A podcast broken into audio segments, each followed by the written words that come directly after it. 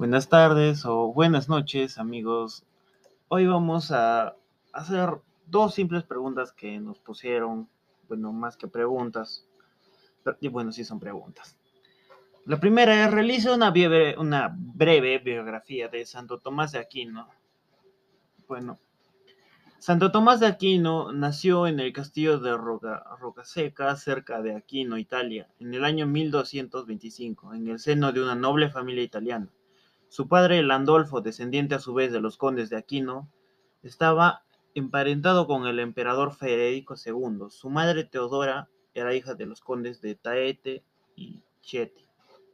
Él es el último varón de una numerosa familia de doce hijos. Cerca del castillo donde nació estaba el famoso convento de los monjes benedictos llamado Monte Cassino. Realizó los estudios ordinarios de gramática, latín, música, moral y religión. Los monjes le enseñaron a meditar en silencio. Lo que lee o estudia lo aprendía de memoria con una facilidad impresionante. Continúa sus estudios por cinco años en la Universidad de Nápoles.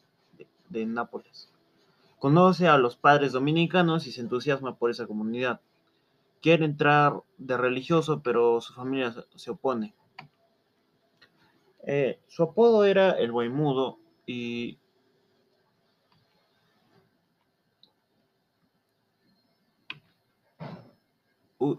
Eh, huyó de Alemania y lo encerraron en una prisión del castillo, del castillo de Rocaseca y, y ahí aprovechó su encierro de dos años en la prisión para aprenderse de memoria muchísimas frases de la Santa Biblia y para estudiar más a fondo el mejor tratado de teología que había en ese tiempo.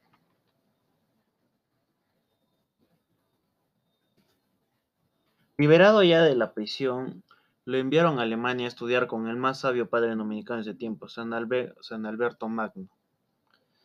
Y a los 27 años, en 1252, era profesor de la famosa Universidad de París. Sus clases eran de teología y filosofía. El rey San Luis lo estimó tanto que lo consultaba en todos los asuntos de importancia. Y en la universidad es tan grande el prestigio que tenía y su ascendiente sobre los demás que cuando se trataba de una enorme discusión, acerca de la Eucaristía y no logran, y no logran ponerse de acuerdo, al fin los vanos aceptan que, esa, que sea Tomás de Aquino el que haga de árbitro y diga la última palabra, y lo que él dice es aceptado por todos sin excepción.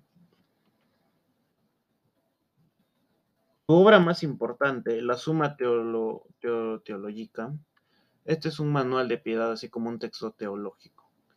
En él, en él alienta el Espíritu de Dios, una tierra iluminada piedad, basada en sólidos cimientos, es decir, en el conocimiento de Dios, de Cristo y del hombre.